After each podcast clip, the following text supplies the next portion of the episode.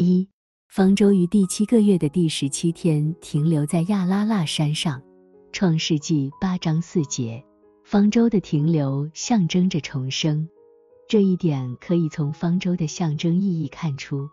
方舟代表接替上古教会，以挪亚来命名的教会成员，以及属于他们的一切。正如之前多次展示的那样，当说到方舟停下来。就意味着这些人要被重生。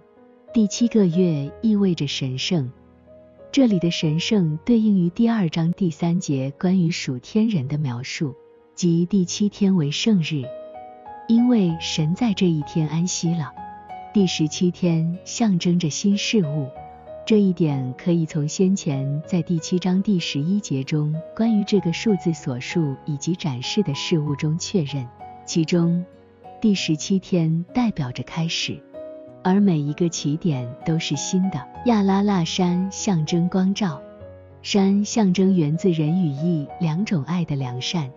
亚拉腊象征光明，实际上是重生者的光明。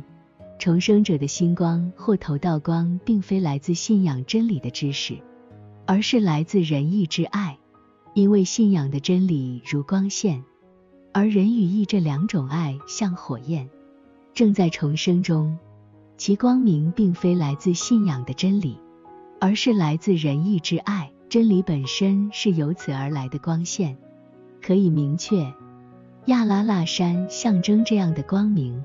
这光明是经过试炼之后的第一道光明。由于它是第一道光，因而是朦胧的，被称为光明或流明。